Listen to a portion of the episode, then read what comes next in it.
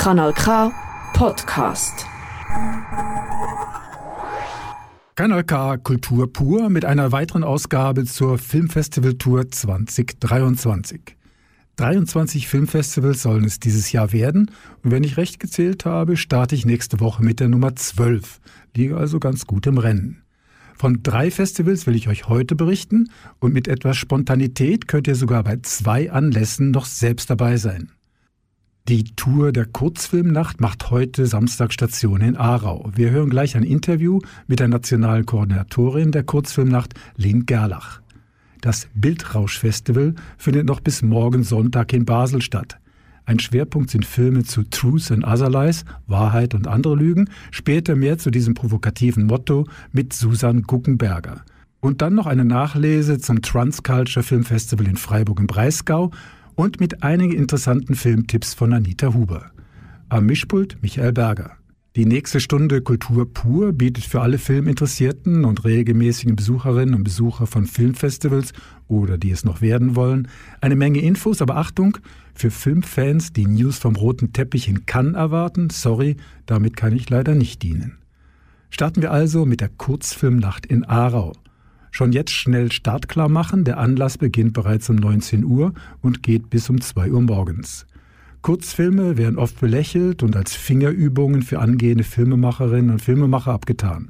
Nein, Kurzfilme sind ein eigenständiges Genre, denn es ist eine große Kunst, in einer Minute, zehn Minuten oder auch innerhalb von einer halben Stunde kompakt eine Geschichte zu erzählen.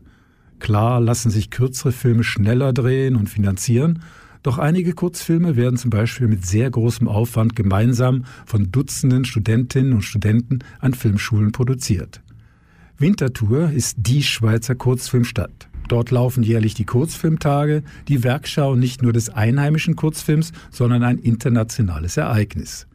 Während der Kurzfilmtage heute Abend in Aarau werden 21 Filme in fünf Blocks gezeigt. Gestartet wird mit drei Filmen aus dem Aargau. Ich habe die Koordinatorin der Kurzfilmnacht Tour Lynn Gerlach gefragt, ob an allen 25 Stationen in der Schweiz, an denen die Tour Halt macht, regionales Filmschaffen gezeigt wird. Das lokale Filmschaffen ist immer wichtig. Das ist egal, wo wir sind, gibt es einerseits ähm, Programme, wo wir überall zeigen, wo gleich, genau die gleichen sind in der ganzen Schweiz.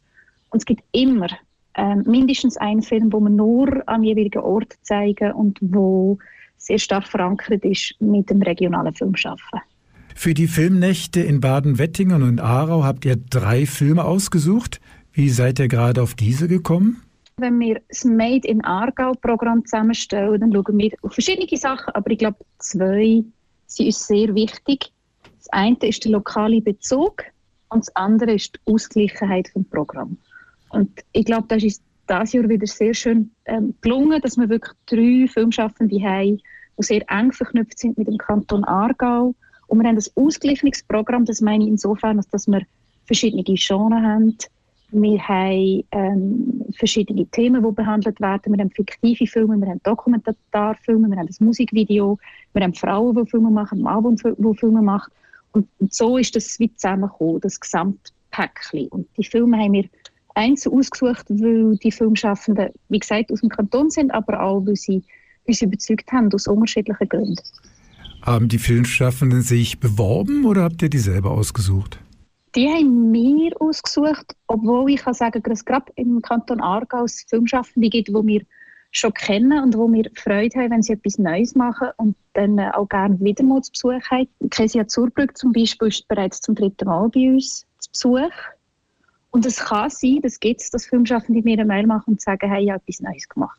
Aber in aller Regel gehen wir auf die Suche und recherchieren und schauen, was haben die Leute gemacht, was ist entstanden, was ist an anderen Festivals gelaufen, was ist an den Jugendfilmtagen gelaufen, was ist an den Filmschulen entstanden und so stoßen wir auf die Filme. Wie vielfältig ist denn das Kurzfilmschaffen im Aargau? Könnte man da eine ganze Nacht nur mit Aargauer Filmen zeigen? Ich glaube, das könnte man ich glaube, das könnte man. Ich bin schon eine Weile dabei bei der Auswahl für die Kurze um Nacht. Und ich habe im Kanton Aargau nie Mühe zum Filmen finden. Es gibt auch wirklich junge Leute, das finde ich auch wieder schön an diesem Programm. Wir haben mit den mit der Hanna Dobertin, jemand, der wirklich eher jung ist. Und das finde ich extrem schön, wenn das auch eine Mischung gibt im Programm. Und ich habe das Gefühl, im Aargau entstehen viele Sachen, vor allem sehr unterschiedliche Sachen. Und das finde ich toll, wenn man anhand von so einem Programm dann auch die Bandbreite kann zeigen kann. Du hast jetzt gerade die Hanna Dobertin erwähnt. Was zeigt mhm. sie dort für einen Film? Von ihr zeigen wir Zandschlösser. Also ihren äh, Film, der einen Blick wirft auf äh, die Covid-Pandemie und was das mit, äh, mit der Freundschaft kann machen kann. Tana erzählt eine Geschichte von zwei sehr guten Freundinnen, die am Anfang von der Pandemie sehr eng sind und alles miteinander teilen. Das ist vielleicht etwas, wo leider viele von uns selber erlebt haben, dass im Verlauf der Pandemie wie verschiedene Ansichten entwickelt, auch in Bezug, wie man mit der Pandemie soll umgehen soll. Und das äh, ist eine sehr große Herausforderung für die äh, Freundschaft. Ich sage es mal so, der verrate nicht zu viel. Es läuft noch ein Film, ein Doku-Film in guten Händen. Was kann man dort erwarten? Kezia ist wie gesagt jemand, der bei uns schon zweimal einen Film gezeigt hat. Wir haben äh, von ihr schon die sicher die Liebers haben genau, und äh, fürchtet euch nicht. Also es ist zum dritten Mal bei Gast und jetzt mit den guten Händen setzt sie sich auseinander mit ähm, Menschen, die sich um andere kümmern. Es ist ein Dokumentarfilm, aber es ist sehr, ähm, wie soll ich das sagen, es sind Episoden von verschiedenen Bereichen, wie Menschen im, im, im äh, Gesundheits- oder Psychologiebereich ähm, anderen probieren zu helfen. Dann zeigt ihr noch einen Musikfilm. Das ist äh, ein Musikvideo von vom Andy Hofmann. Er ist aus Baden. Und er ist wirklich jemand, der eng vernetzt ist mit der Musikszene und, und er, ist, er ist Filmemacher, aber er macht auch Visuals im, im Musikbereich, er macht verschiedene, er, er, er hat, äh, äh, da kann man eine ganze Liste sehen von äh, Zusammenarbeiten von ihm und, und äh, Filmschaffenden, viel auch aus dem Aargau, also auch da ist auch eine Vermischung von der Aargauer Film- und, und Musikszene zu sehen. Und es ist gar nicht so einfach gewesen, aus allen Sachen, die er gemacht hat, etwas auszuwählen, aber nebst dem lokalen Bezug und dem Gesamtpäckchen von Programm, wo wir wollen, ist es schon auch wichtig, dass ein lokaler Eröffnungsfilm ist, der einen gewissen Premierenstatus hat. Also wir wollen nicht, dass der schon mal äh, im jeweiligen Kino gelaufen ist, dass es etwas Neues ist, was die Leute entdecken können. Und darum haben wir geschaut, was hat er äh, aktuelle Arbeit und haben uns dann äh, gemeinsam für All That Remains entschieden. Das ist visuell und musikalisch sehr spannend, der Clip, weil da haben sie können im dem Stausee im Verzaskatau drehen, wo es erstmal seit, glaube über 50 Jahren leer war. Und das ist so eine ganz, ganz spezielle Stimmung, die sie können auffangen konnten, die sehr gut zu der Musik passt hat und so eine ganz spezielle Stimmung erschafft. Die Filmvorführungen Made im Aargau finden in Anwesenheit der Filmschaffenden statt. Äh, wird es Zeit haben für Diskussionen? Unbedingt. Das ist, äh, das ist uns wichtig. Ähm, wir probieren immer, die lokalen Filmschaffenden mit dem jeweiligen Publikum zusammenzubringen und das ist auch immer ganz, ganz ein schöner Moment. Ich selber moderiere auch noch etwa die Kurzfilmnacht und es ist nicht so, dass immer sehr viele Fragen kommen aus dem Publikum, aber wenn Fragen kommen, freut mich persönlich das sehr. Ich tue mich immer so vorbereiten, dass ich genug Fragen habe und das ist auch nie schwierig beim Made in Aargau Programm, weil eben man hat mindestens drei Filmschaffende vorne auf der Bühne und kann alleine über die drei Filme jeweils äh, problemlos lang genug reden. Es ist jetzt sogar wieder mal, und das finde ich toll, auch so, dass zum Teil die Teams auch noch jemanden mitbringen und wo ich auch dem Publikum kann zuspielen kann, wenn es irgendetwas gibt, was sie speziell interessiert an diesen Filmen, wo sie Fragen dazu stellen, Bemerkungen machen, was auch immer. Und also auch für mich als Moderatorin ist das Gespräch definitiv eines der Highlights an der Kurzfilmnacht. Neben dem Programm Made in Aargau gibt es noch weitere Filmauswahlen. Kannst du dazu noch was sagen? Es ist ein besonderes Jahr für uns bei der Kurzfilmnacht und zwar bei Kurzfilmnacht äh, feiern wir die 20. Ausgabe. Und es ist für uns natürlich äh, wirklich Grund zum Feiern. Das finden wir äh, ein ganz besonderer Moment. Wir, die seit Jahren an unserem Baby mitwirken. Und darum haben wir wie gefunden, das muss man wie all diesen Programmen ein bisschen anmerken. Und darum haben wir ein Programm gemacht, das sich am Anfang vom Leben widmet, also der Geburt, eine Art wie die Geburtsstunde von der Kurzfilmnacht feiern. Dann gibt es ein Programm, das heißt C'est la vie, wo es wirklich so ums volle Leben geht, mit all seinen Höhen und Tiefen. Und das letzte Programm, das nennen wir dann das Partyprogramm, im Sinne von, wir wollen jetzt wirklich mit euch zusammen filmisch äh, Geburtstag feiern. Und das ist so, dann, äh, das sind die drei thematischen Programme. Das allererste von den vier Programmen, die wir in der ganzen Schweiz zeigen, ist immer das Schweizer Programm. Äh, weil es uns wichtig ist, auch einfach äh, zu zeigen, welche Kurzfilme sind im Moment in der Schweiz gerade die, die an den Festivals Preise gewinnen, die diskutiert werden. Und auch hier wieder haben wir eine Ausgewogenheit zwischen Animation, Dokumentar und äh, Fictionfilm. Unterschiedliche Sprachregionen, unterschiedliche Filmschaffende, die dort repräsentiert sind. Und das ist also das Schweizer Programm und dann die drei thematischen Programme. Ihr macht das jetzt seit 20 äh, Jahren. Das ist sehr ein beliebtes Programm. Aber wo kann man an sich sonst noch Kurzfilme schauen, die jetzt darüber hinausgehen, äh, YouTube oder sonstige Filmchen, die man im Internet äh, findet? Mhm. Das ist genau das Thema. Ich glaube, darum hänge ich persönlich so fest an der Kurzfilmnacht. Und ich habe das Gefühl, es gibt so viele, so tolle Kurzfilme. Ähm, und vielleicht wären die sogar auf YouTube. Aber ich persönlich habe manchmal Mühe, in diesem Ur Urwald von, von, von, von Kurzfilmen etwas zu finden. Und Kurzfilmnacht ist dort wirklich etwas Spezielles. Sie findet in einem, in einem Kino statt, in einem regulären Kino. Es ist nicht ein Festival. Ähm, es ist auch nicht ein normales Kinoprogramm. Es ist eine Art wie Brücke dazwischen. Und durch das, dass wir wirklich uns Kurzfilmnacht nennen und halt so fast vier Stunden lang können diverse Kurzfilme aus der ganzen Welt zeigen, können wir auch wirklich die ganze Bandbreite den Leuten mal zeigen, was Filmschaffende aus der ganzen Welt in ein paar Minuten können erzählen Und ich finde das immer wieder extrem beeindruckend, wie groß die Bandbreite ist. Und ich finde es immer sehr spannend, wie die Leute darauf reagieren. Und nicht jedes Jahr, jeder Film hat sein Publikum. Bei jedem Film gibt es Leute, die sagen, das ist mein Lieblingsfilm. Kurzfilme sind ja keine abgebrochenen Langfilme, sondern das ist ja eine eigene Welt.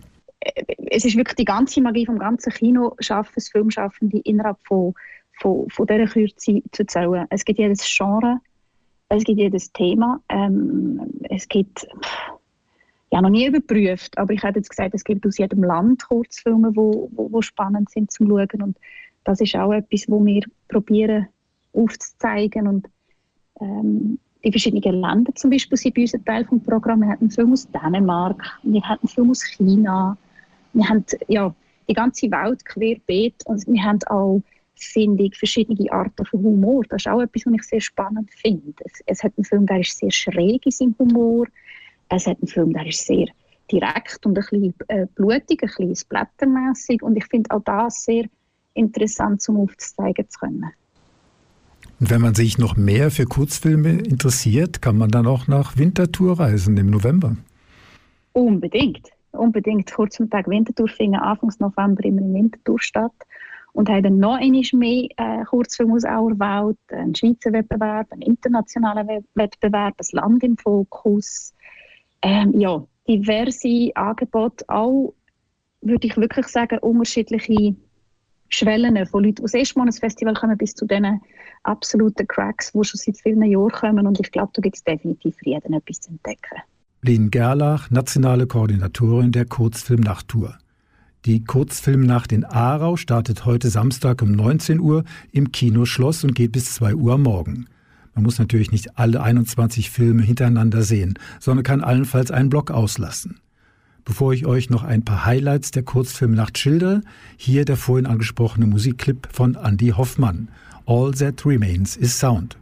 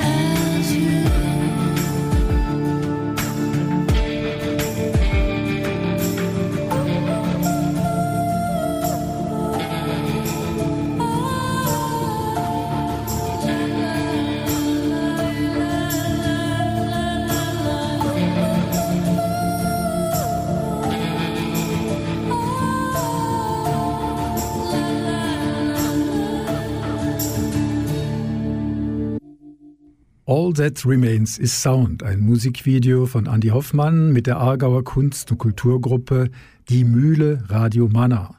Was bleibt ist Klang, Klang der Landschaft, des Sees und der Seele des im Film gezeigten Kapitäns. Zwei Filme im Kurzfilmprogramm will ich euch besonders ans Herz legen. Urs von Morgan Frund, ein Film, der im Swiss-Programm läuft. Morgan Frund hat an der HS Luzern studiert und dort mit einem Team den Auftrag erhalten, das Material eines Hobbyfilmers zu sichten und daraus einen Dokumentarfilm zu schneiden. Das Thema sind Bären in Alaska, Kanada und Russland. Bei der Auswertung des Filmmaterials ist Morgan Frund nicht nur auf mehr oder weniger scharfes Material von Bärenbeobachtungen gestoßen, sondern auch auf hübsche Beine und Dekolletés von jungen Damen, die der Filmemacher während seiner Expeditionsreisen so ganz nebenbei eingefangen hat.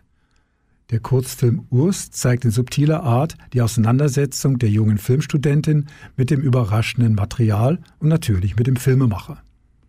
Einen Dokufilm der ganz besonderen Art ist mir auch noch aufgefallen.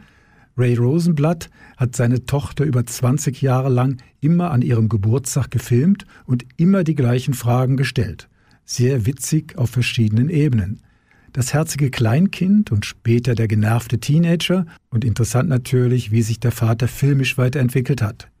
Dieses Werk sehe ich heute am Abend gerne ein drittes oder viertes Mal. Gespannt bin ich auf drei Filme, die ich noch nicht gesehen habe und die besonders in das Nachtprogramm passen. Da wäre zunächst einmal ein Filmchen über zwei WG-Bewohner, wobei der eine den anderen beim Masturbieren am Küchentisch überrascht und daraus entwickelt sich ein spezielles Wortgefecht. Und dann der schwarz-weiß Animationsfilm Pipe von der Filmhochschule Luzern. Klempner Bob hat den Auftrag, ein kaputtes Rohr zu reparieren und landet dabei in einem schwulen Fetischclub. Und jetzt noch ein kleiner Musikausschnitt aus einem Kurzfilm, der auch heute Abend gezeigt wird. Der enthüllt die wahre Identität von Todd Terje. Das ist der Star eines witzigen norwegischen YouTube-Hits. Darin tanzt er als Inspektor Norse in allen Lebenslagen und scheinbar stellt er auch Rezepte zur legalen Herstellung von Drogen auf YouTube. Inspektor Norse.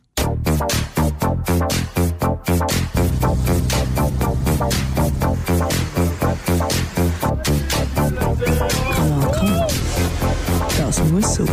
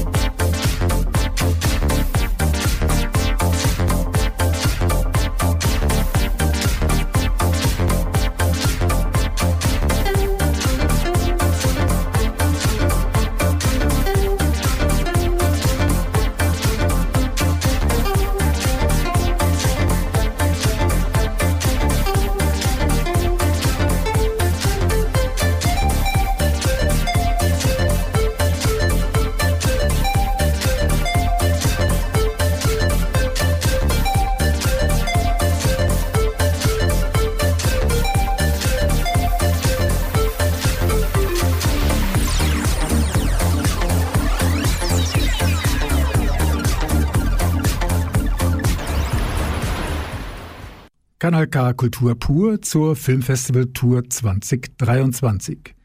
Die Kurzfilmnacht in Aarau findet also heute am Abend statt. Das Bildrausch-Festival in Basel ist noch bis morgen zu erleben. Bildrausch. Dieses Festival beobachte ich bereits seit Jahren, habe es aber noch nie geschafft, für diesen Anlass nach Basel zu reisen. Im Rahmen der Filmfestival Tour 2023 habe ich das Bildrausch Filmfest in Angriff genommen und war sehr positiv überrascht. Mitten in Basel, beim Theater und Töckelibrunn, im Stadtkino und Kultkino werden die Filme aus aller Welt gezeigt und die Regisseurinnen und Regisseure sind entweder anwesend oder werden per Zoom zugeschaltet. So entsteht ein intensiver Austausch zwischen Publikum und Filmschaffenden. Susanne Guckenberger ist seit letztem Jahr für das Bildrausch Filmfestival zuständig und erzählt uns, wie es sich in den letzten Jahren entwickelt hat. Es wurde von Nicole Reinhardt und Beat Schneider gegründet mit der Idee, das Stadtkino Basel, das sonst ein Programmkino ist und wo man sich auf die Filmgeschichte hin fokussiert, dass man einmal im Jahr einen Filmevent kreiert, um die neuesten Filme auch nach Basel zu bringen. Neuesten, also die jetzt zeitgenössische Filme an der Schnittstelle von Arthouse und Filmkunst. So wirklich auch speziellere Filme, die sonst keinen Verleih finden. Das war mal die Ausgangssituation. Sie haben mit zehn Filmen circa begonnen. Im ersten Jahr gab es noch einen Länderschwerpunkt. Auf Griechenland war das damals. Und dann gab es so kontinuierlich, ist es leicht gewachsen, das Festival. So, aber es wurde nie ganz groß. Das ist auch durch das Kino bedingt, durch die Location bedingt. Es war so als kleine Filmfestival Perle, war es auch bekannt schon. Gibt es noch ein anderes Filmfestival in Basel? Warum hat Basel kein großes Filmfestival? Es gibt noch das Gessli Filmfestival, das findet im August statt und das konzentriert sich auf junge Filmemacherinnen aus Basel regional ist sehr gut etabliert. Die haben ein Filmhaus hier und die konzentrieren sich vor allem auf die jungen und eher Kurzfilme. Bildraus hat einfach eine, eine andere Ausrichtung. Und warum Basel kein großes Filmfestival hat, ich glaube, erstens braucht nicht jede Stadt ein großes Filmfestival. Das ist eines, was ich persönlich glaube. Das andere ist, dass Basel sehr viel größere andere Events hat, wie jetzt die Art Basel oder das Theater Basel ist sehr etabliert hier und die Ausrichtung in der Stadt jetzt nicht per se auf Film ausgerichtet ist. Ich würde sagen, von meiner Beobachtung, dass Theater und Musik so zur Stadtkultur mit dazugehören. Und ich selber habe es mir zum Ziel gesetzt, dass ich gerne das Bildrausch so weit und näher in die Stadt reinbringen möchte, dass die Leute dann irgendwann mal sagen, das ist unser Filmfestival. Das ist jetzt noch nicht der Fall? Nein, finde ich nicht. Bildrausch ist eben, wie gesagt, eine Filmperle und ich habe den Eindruck oder hatte auch den Eindruck letztes Jahr, dass es einfach mehr bekannt sein könnte unter der Bevölkerung. Woran es jetzt wirklich liegt, kann ich jetzt nicht wirklich sagen. Das sind mehrere Faktoren. Bis zuletzt zu dem hin, dass sich auch das Filme schauen verändert hat, dass man durch das Streaming anders schaut oder dass die Leute nach Zürich, nach Locarno, nach Nyon fahren zu den anderen Festivals. Vielleicht auch das, ich weiß es selber nicht, das ist immer so ein Rausfinden, wie kann man einen Ort beleben, belebter machen und auch ein Festival. Wie kann man überhaupt noch Leute ins Kino locken, weil Kinos äh, sind ja nicht mehr so gut besucht, aber Festivals äh, an sich schon? Ja, finde ich auch. Also mit Festivals kreiert man auch Events. Es sind die Filmemacherinnen da und das sehen wir schon auch beim regulären Kinobetrieb, dass wenn es Gäste gibt oder wenn die Leute mit Filmemacherinnen sprechen können, dass das schon sehr angenommen wird. Und ja, hier, wir bemühen uns, dass wir auch dem Ganzen einen Event-Charakter geben. Wir haben Kooperationen mit der Uni, äh, mit der Medienwissenschaft. Wir sprechen auch Gruppierungen an mit bestimmten Filmen, um auf die Filme aufmerksam zu machen. Wir machen eine intensive Zielgruppenarbeit für einzelne Filme, wo das möglich ist. Ich habe jetzt nicht vor, das Festival an der Filmanzahl größer zu machen. Wir haben an die, an die 20 Filme. Also ich möchte nicht, dass das sehr groß wird, sondern die Filme, die wir haben, dann intensiv bewerben und auch wirklich Zielgruppen ansprechen, die sonst nicht darauf aufmerksam werden würden. Ich habe da eine schöne Geschichte auch dazu. Wir haben einen Film hier, der heißt Here von Bas Devos. Und dort ist eine Bryologin spielt eine der Rollen und eine Bryologin ist eine Moosforscherin. Und es gibt in Basel tatsächlich ein, ein Institut für Moosforschung. Wir haben die angeschrieben und die haben sich sehr gefreut, weil sie sagten, es gibt noch keine Filme mit Bryologen. Das ist der erste Film, wo eine Bryologin die Hauptrolle spielt. Und ich bin gespannt und ich hoffe, dass die heute kommen. Ihr habt einen Leitgedanken äh, fürs Festival für dieses Jahr? Ja, das ist ja unser, unser Leitgedanke, unsere Leitidee heißt Truth and Other Lies, Wahrheit und andere Lügen. Das ist dieses Jahr das erste Mal, dass wir das Festival unter einen, sagen wir so, einen Leitgedanken setzen, der ein Angebot ist an die, an, an die Besucherinnen, an die Schattierungen oder auf die, auf die Schattierungen von Wahrheit zu achten. Was sehe ich in dem Film? Was sehe ich in dem Film? Was ist wahr für mich, was ich sehe? Einfach auch der Begriff von Wahrheit, der dann doch diese letzten Jahre zum Teil sehr diskreditiert wurde durch, mit dem Begriff von Fake News oder dass man niemandem mehr glauben kann. Gleichzeitig sind wir aber darauf angewiesen, dass wir uns orientieren können.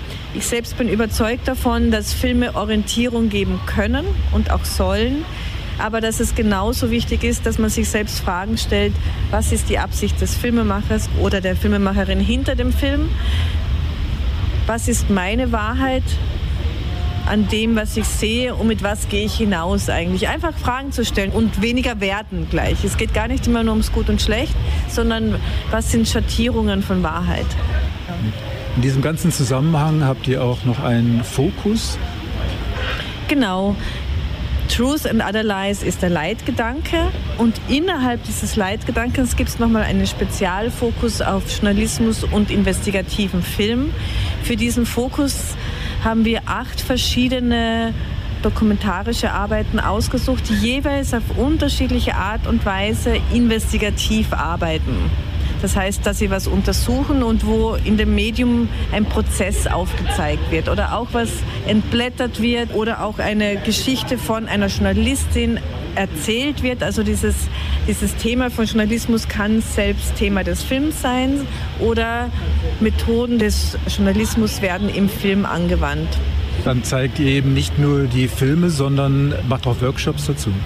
Die Workshops selbst sind nicht direkt zu den Filmen. Wir haben für die Workshops JournalistInnen eingeladen, die ein bisschen was aus ihrer Toolkiste, aus ihrer Werkzeugkiste zeigen. Wie macht man eigentlich Fact-Checking?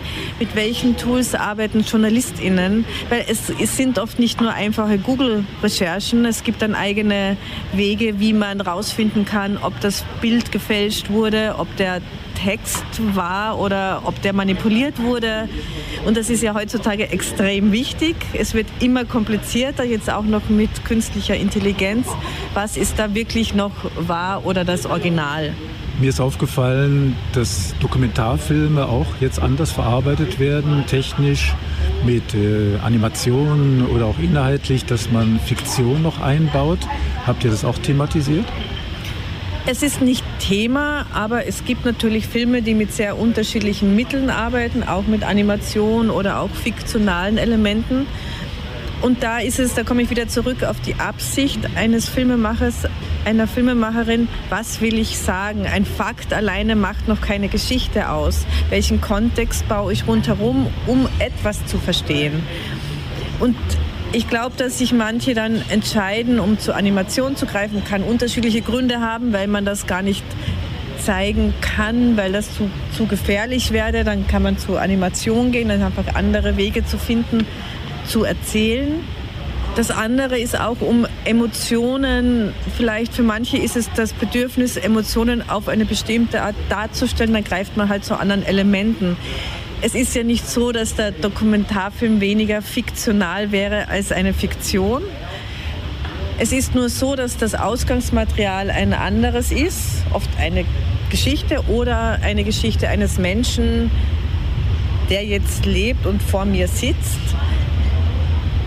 Und ich baue aber auch etwas rundherum. Und ich glaube, im Generellen sollte man einfach sich dessen bewusst sein, dass wir uns unsere Welten bauen. Und dass das, was ich sehe, nicht unbedingt dem entspricht, was vielleicht die Geschichte rundherum ist. Wie seid ihr eigentlich an diese 20 Filme gekommen? Wer hat die Auswahl getroffen? Ich arbeite mit einem Team zusammen. Ich arbeite noch mit drei weiteren Kuratorinnen. Also äh, Sung Moon kommt aus Südkorea, Andrei Tanaschescu ist aus Rumänien und Susana Rodriguez ist aus Portugal. Die drei anderen arbeiten professionell für große Festivals, ähm, leiten andere Festivals. Sie machen das hauptberuflich, dass sie Filme schauen. Ich selbst hätte gar nicht die Zeit. Es gibt so viele Filme, ich kriege von ihnen eine Auswahl angeboten. Da schaue ich, ich schaue auch noch selbst weiter nach meinen ähm, Interessen. Und dann gemeinsam diskutieren wir. Wieso sollte man eigentlich diese Art von Filme sich anschauen, wenn man doch irgendwie eher Popcorn-Kino erleben könnte in einem Freiluftkino? Ja, was soll ich sagen? Ich meine, warum sollte man sich irgendwelche Filme anschauen? Es geht gar nicht oft so sehr um die Filme, es geht vielmehr um Interesse. Welches Thema interessiert mich? Was möchte ich gerne wissen über mich und die Welt? Und ich glaube, dass ich mich vielleicht für etwas anderes als nur Popcorn interessiere, ist, weil ich Interesse an der Welt habe, weil es mir nicht egal ist, wo ich lebe, weil ich vielleicht noch mehr Informationen über irgendwas haben will. Ich glaube, das ist lebendig sein für mich. Susanne Guckenberger vom Bildrausch Filmfestival in Basel. Das Filmprogramm in Basel ist vielfältig und bei einigen Streifen braucht man vielleicht etwas Sitzfleisch oder den Willen, sich auf Experimente einzulassen. Aber genau deshalb sollte man ja Festivals besuchen, nicht um einen einzigen Blockbuster-Film zu sehen, sondern um das Erlebnis mit anderen zu teilen, darüber zu diskutieren und neue Filme zu entdecken. Ich habe Susan Guckenberger um einige Filmtipps gebeten. Zunächst hat sich etwas skizziert, klar, alle Filmbabys sind ja gleich wichtig, aber ein paar Hinweise auf besondere Perlen konnte ich hier doch noch entlocken. Einen Film, den ich auch sehr spannend finde, das ist ein Experiment, ähm, der heißt Samsara von Lois Patinos. Da kann man, es klingt vielleicht ein bisschen makaber, man kann eine Art Nahtoderfahrung machen im Kino im äh, tibetanischen Totenbuch steht, dass wenn ein Mensch stirbt, dass das Gehör noch länger weiterarbeitet. Und da gibt es diese, diese Tradition, dass man, wenn, wenn jemand stirbt, dass man dieser Person noch weiter vorliest. Und im Film selber passiert das auch. Also stirbt jemand, ganz ruhiger Tod. Dann ist man aufgefordert, die Augen zuzumachen und der Sound wird dann viel intensiver. Das geht circa sieben Minuten so. Wir wachen auf aus, einem, aus einer inneren Reise und sind dann in Sansibar. Und dann gibt es dort eine Ziege. Vielleicht ist die Frau als Ziege wiedergeboren worden. Also kann man auch äh, Sachen neu entdecken. Es gibt auch Experimente hier beim Bildrausch Festival. Ja, also das ist sicher einer davon. Samsara ist sicher eine dieser großen Entdeckungen. Aber auch, ich muss auch sagen, in den journalistischen Filmen gibt es auch für mich große Entdeckungen, wie man mit Fakten umgehen kann und daraus was erzählen. Iron Butterflies, ist ein bisschen martialischer Titel, geht um den Flugzeugabsturz 2014 von dieser malaysischen Passagierflugmaschine über, über der Ukraine, wurde von russischem Militär abgeschossen. Ich finde, wie der Regisseur mit diesen faktischen Elementen umgeht, wie er zeigt, wie jetzt Propaganda passiert und wie aber auch noch Respekt für die 298 Toten zeigt, hat mich sehr beeindruckt. Eine andere Gruppe, die mich auch sehr beeindruckt hat, ist Forensic Architecture. Das ist eine Recherchegruppe in London. Die machen 3D-Filme, wo sie Fälle wie jetzt zum Beispiel die Explosion in Beirut, wo sie es nochmal in 3D nachbauen, um rauszufinden, waren das wirklich diese Leute, die jetzt angeklagt worden sind? Ist diese Beweislage wirklich schlüssig? Die machen das anhand von Daten und 3D-Modellen. Es ist eine Mischung zwischen Wissenschaft und Kunst. Fand ich auch sehr interessant. Mein persönliches Highlight, wenn man das überhaupt so ausdrücken darf, bei diesem Festival ist Butterflies zum Flugzeugabsturz in der Ukraine. Einerseits, weil der Film leider top aktuell ist, aber dann auch, weil Filmemacher Roman Liubi wirklich alle Möglichkeiten des Dokumentarfilms auslotet. Handyvideos direkt nach dem Absturz, Aufzeichnungen von Fernsehmeldungen, eigene und fremde Rechercheaufnahmen, Animation, Installationen, gespielte Szenen bis hin zum Ausdruckstanz. Butterfly ist morgen Sonntag beim Bildrausch zu sehen, um 14 Uhr im Stadtkino. Nun kommen wir zu einem Rückblick auf das Festival of Transculture Cinema Freiburg im Breisgau und weil es auch Kino im Kopf gibt, hier zur Entspannung die Tonspur des Trailers zum Festival in Freiburg.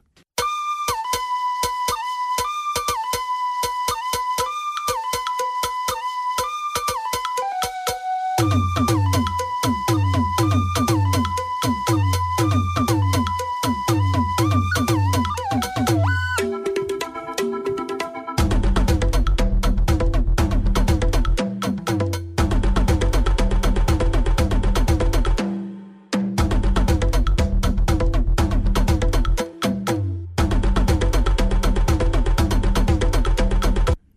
Freiburger Filmforum Festival of Transculture Cinema. Das klingt erstmal etwas sperrig und auf meiner 2023 Festivaltour bin ich auch eher zufällig auf diesen Anlass gestoßen, aber war sofort begeistert.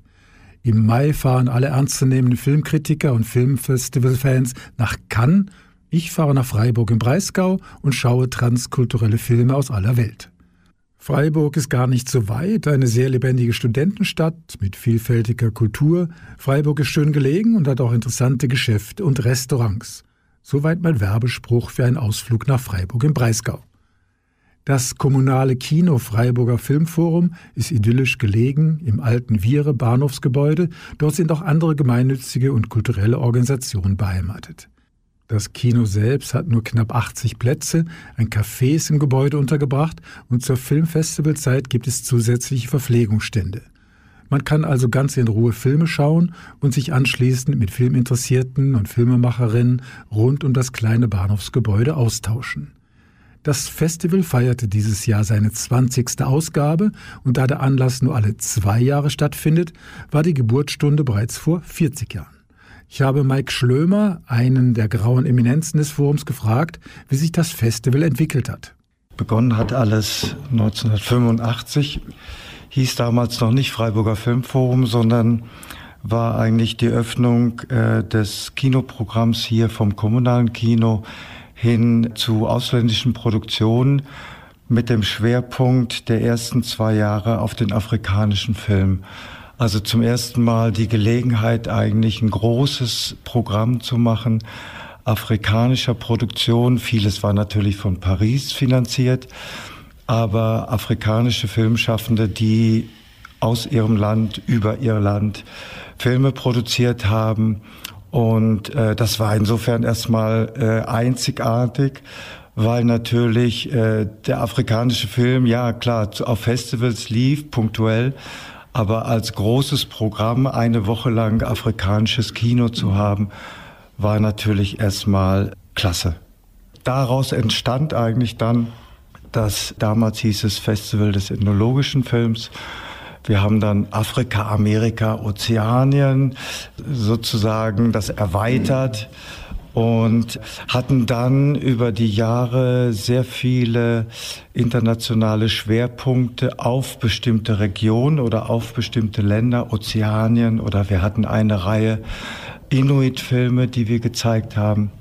Also alles Produktionen, die selten auf Festivals zu sehen waren und äh, die konzentriert gezeigt werden konnten. Vor allen Dingen hatten wir eigentlich immer den Anspruch, möglichst viele der Filmschaffenden auch einzuladen, was natürlich ein Gewinn war. Ein Gewinn nicht nur für uns als äh, Festivalmacher, sondern fürs Publikum. Und das Publikum hat es gerne angenommen. Das diesjährige Filmfestival hat thematisch den roten Faden Zukunft mit den großen Themen Krieg, Umwelt, Migration und soziales Zusammenleben, aber auch Zukunft in der Familie. Gezeigt wurden unter dem Titel Hacking Time Minds auch Filme zum sogenannten Afrofuturismus. Das ist eine technokulturelle Stilrichtung aus magischem Realismus, Science Fiction und Fantasy, wo afrikanische Künstlerinnen und Künstler die Vergangenheit verarbeiten, indem sie weit ab von westlichen Vorstellungen Ideen für eine eigene Zukunft erschaffen und so für kulturelle Heimat, Identität und Selbstbestimmung werben. Ich habe Hannes Bürkel gefragt, wie sich die Idee, ein Festival zum Thema Film und Zukunft entwickelt hat. Es gibt ein sogenanntes Emergent Futures CoLab. Das ist so eine äh, intertransdisziplinäres Kollektiv, was sich mit Fragen der Zukunft und Zukunftsgestaltung beschäftigt. Und ähm, Nora und ich haben einen von den Talks gesehen. Das war ähm, Anfang letzten Jahres, glaube ich. Und ähm, darüber hat sich dann diese Idee entwickelt, dass wir die Zukunft in den Fokus rücken könnten. Natürlich auch sozusagen im Nachgang zur Pandemie und den Fragestellungen, die, die sich dadurch ergeben haben. Aber natürlich auch ähm, die ökologische Krise oder die Krisen, die es weltweit aktuell gibt. Und auch ein bisschen das Bestreben, die Zukunft nicht als was Gegebenes zu sehen, sondern als ein Möglichkeitsfeld. Und darüber hinaus, und dann hat sich das im, auch im, in der Programmkommission oder in den Programmkommissionen so entwickelt, dass wir gemerkt haben, dass das ein Thema ist, was in vielen Filmen mitschwingt. Also sei es Dystopien, Utopien, die aktuell generiert werden und filmisch umgesetzt werden. Und dann aber auch explizit eben von diesem Emergent Futures Collab, die dann einen großen Teil, also diesen Filming Futures Teil im Programm kuratiert haben. Wichtig für die Kuratoren des Festivals ist es aber, von der negativen Sichtweise in die Zukunft, wo sowieso alles den Bach runtergeht, Abstand zu nehmen. Das war auch ein Grundgedanke, eben das, was ich vorhin angesprochen hatte mit dem ähm, diesen Möglichkeitsraum zu eröffnen und sich auch mit Zukunft auf eine andere Art und Weise zu beschäftigen. Und ähm, das fiel auch dann ab und zu jetzt in den Diskussionen, dass es ja fast schon so ein radikaler Akt ist, sich bewusst zu machen, dass die Zukunft nicht festgeschrieben ist und dass wir alle handelnde Akteure in diesem Feld sind.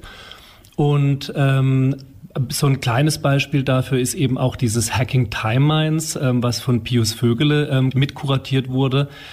Und das bewegt sich in diesem Rahmen vom Afrofuturismus, wo verkürzt ausgedrückt ähm, im Prinzip eine Gruppe auch eine, die Agency zugestanden bekommt, ihre eigene Geschichte, ihre eigene Zukunft zu generieren und sich die vorzustellen.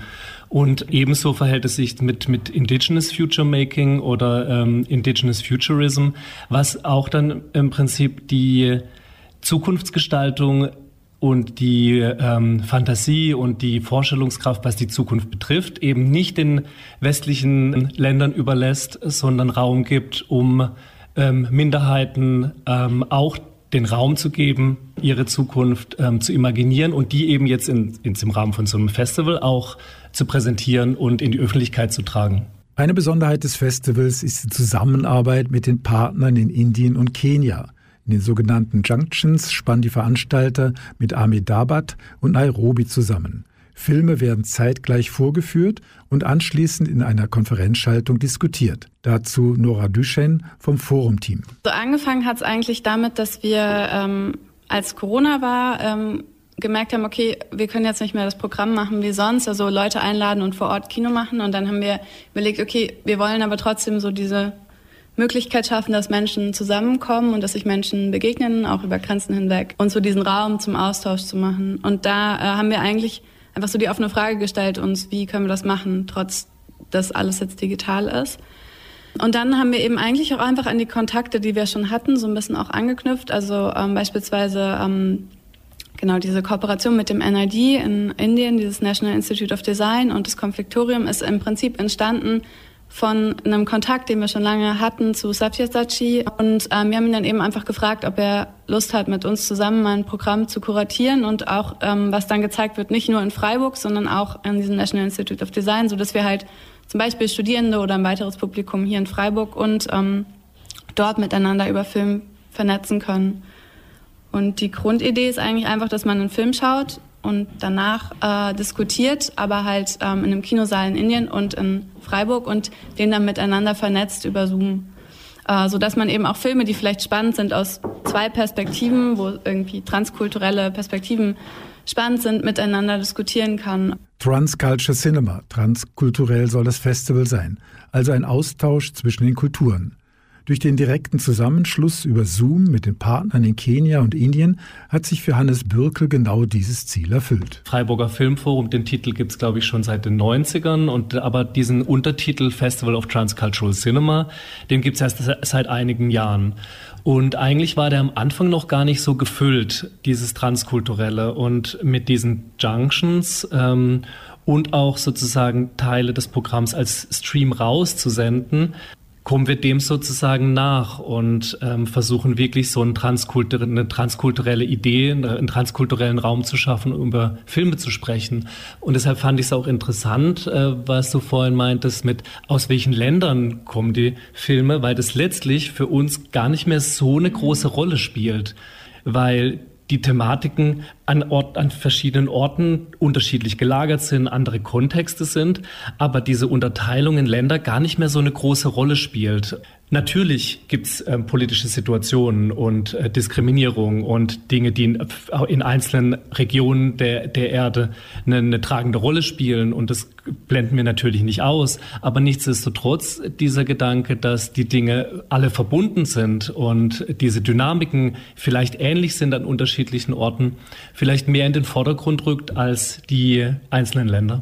Neben den Filmen im Hauptprogramm gibt es auch eine Plattform für studentische Werke. Das Team konnte dieses Jahr aus über 300 Filmen wählen. 16 Filme aus 14 Ländern haben es in die Auswahl geschafft. Viele Filme sind ganz ohne Budget entstanden, andere wurden von Hochschulen unterstützt. Das vielfältige Kurz- und Langspielprogramm wurde mit verschiedenen Workshops ergänzt.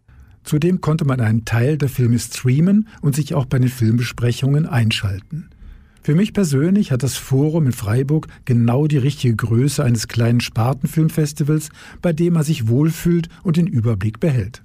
Uns ist eigentlich sehr an dieser Art Werkstattcharakter gelegen, weil äh, das schafft eine Atmosphäre, die äh, diese Distanz, die man ja oft hat auf Festivals zwischen den Filmschaffenden und dem Publikum, das wird einfach aufgehoben. Also schon, also erst recht in dem Augenblick, wenn jemand drei oder fünf Tage hier ist, dann ist es ganz einfach, sich äh, da auch dazuzusetzen zu der Filmemacherin, dem Filmemacher und ein ganz normales Gespräch zu führen.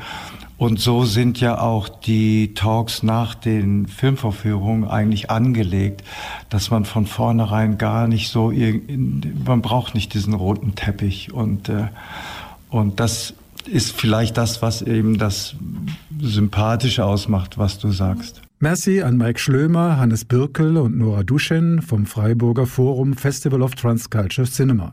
Das nächste Festival findet erst in zwei Jahren statt. Schade, aber Vorfreude ist ja bekanntlich die größte Freude. Mehr Infos sind zu finden unter freiburger-filmforum.de. Hören wir gleich ein Stück von San Ra, einem amerikanischen Jazzmusiker. Er gilt auch als Wegbereiter des African Futurism. Schon in den 50er Jahren trat San Ra in futuristischen Kostümen auf, im ägyptischen Pharaonenstil und behauptete nicht von der Erde zu stammen, sondern vom Saturn. Beim Festival in Freiburg waren einige von San Ras inspirierten Werke zu sehen, auch sein eigener Film aus den 70er Jahren, Space in the Place. Der ist übrigens auch auf YouTube zu finden. Das aktuelle afrofuturistische Science-Fiction-Musical Neptune Frost ist auch von Sandra inspiriert. Der Film von Saul Williams thematisiert auf sehr spezielle Weise die Flucht eines Minenarbeiters in Burundi, der landet in einem Dorf aus recycelten Computerteilen bei der intersexuellen Hackerin Neptune. Dieser Film läuft zurzeit auch noch in einigen Kinos. Hören wir also jetzt Sandra mit Love in Outer Space.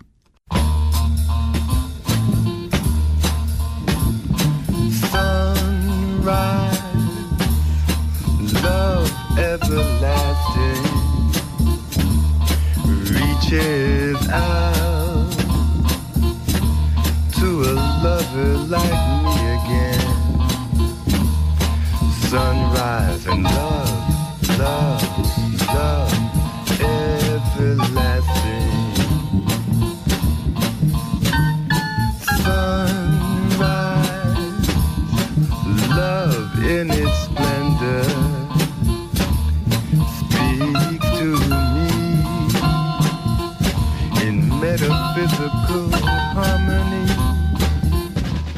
Vorhin haben wir einige Informationen zum Festival of Transculture Cinema Freiburg im Breisgau gehört. Nur noch zu einigen Film-Highlights des Festivals. Diese stellt uns Anita Huber vor.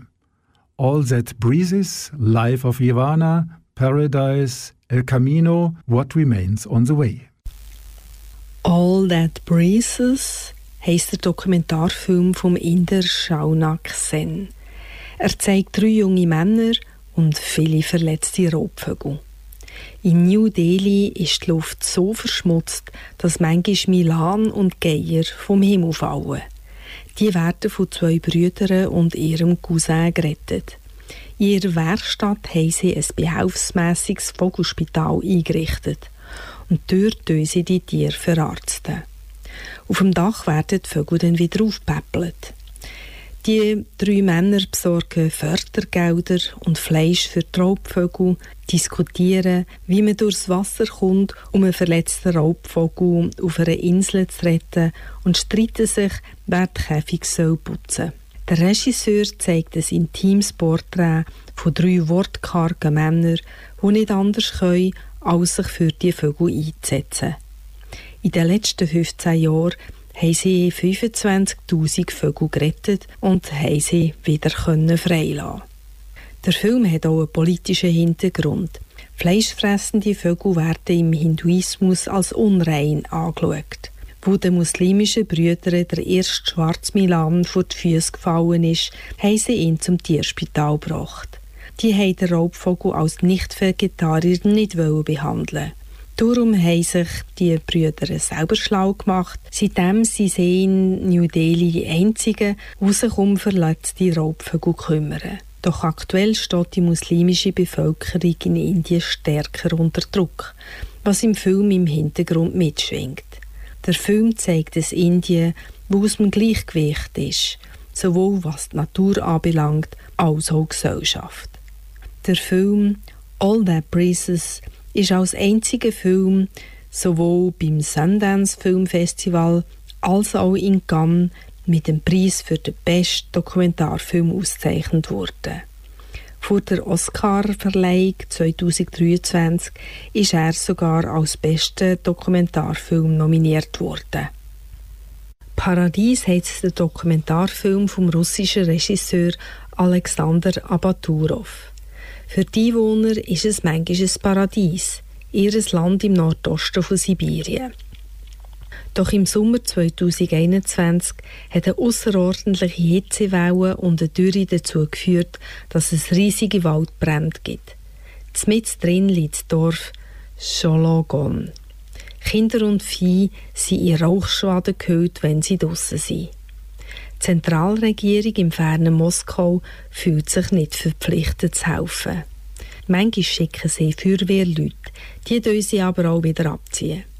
So greifen Frauen und Männer, alt und jung, zu Schaufeln und fahren mit lottrigen Fahrzeugen an die Feuerfront, um das Feuer von ihren Häusern und Weiden fernzuhalten.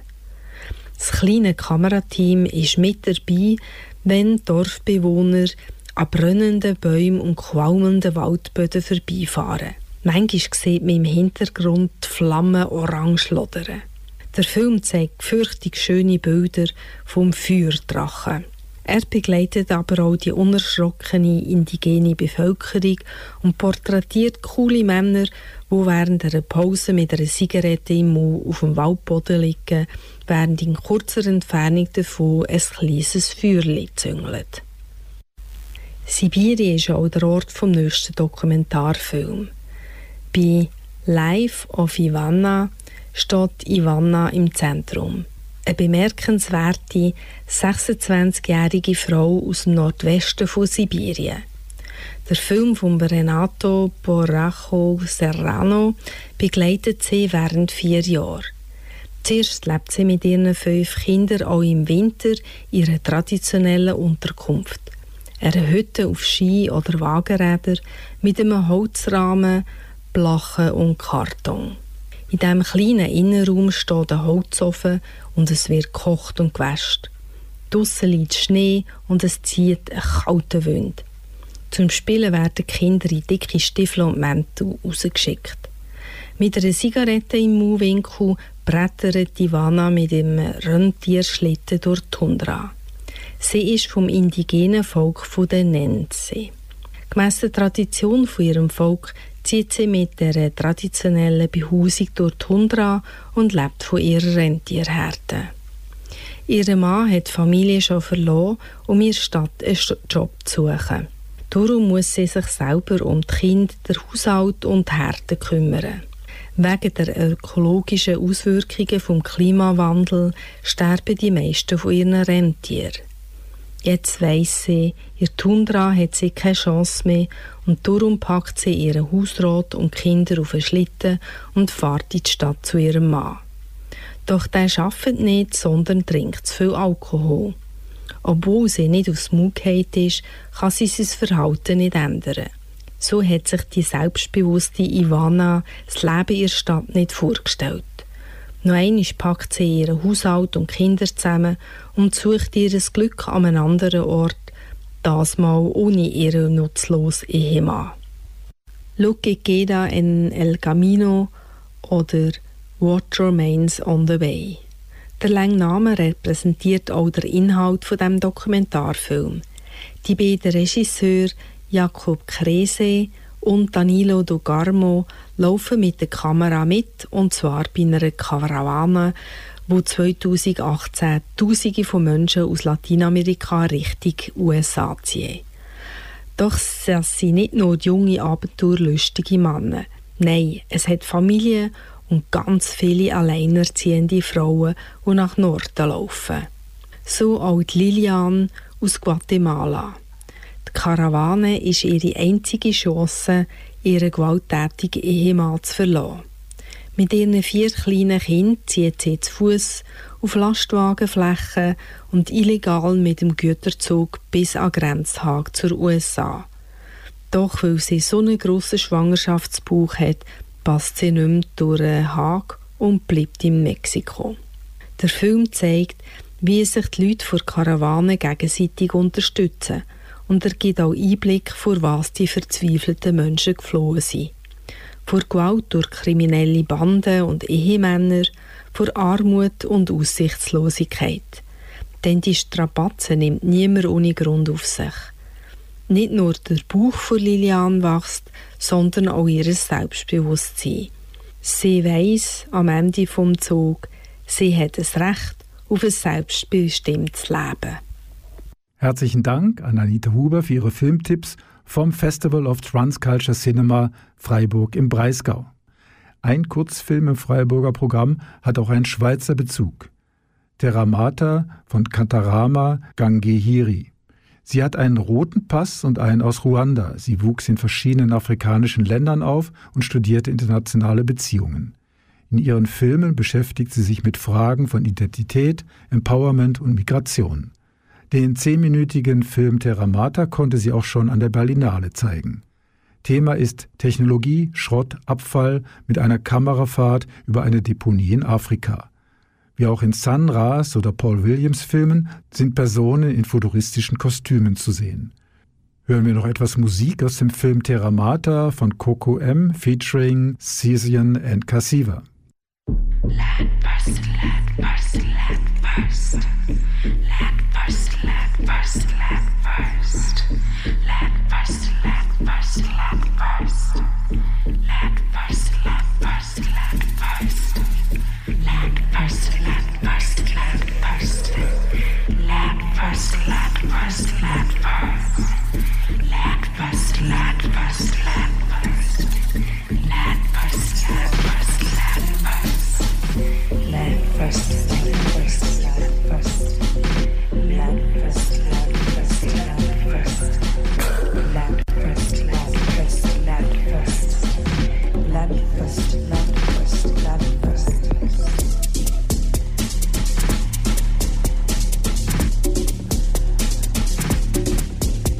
Das war Teil 5 der Filmfestival Tour 2023 mit dem Festival of Transcultural Cinema Freiburg im Breisgau, dem Bildrausch Filmfestival in Basel und der Kurzfilmnachttournee in 25 Schweizer Städten, heute in Aarau.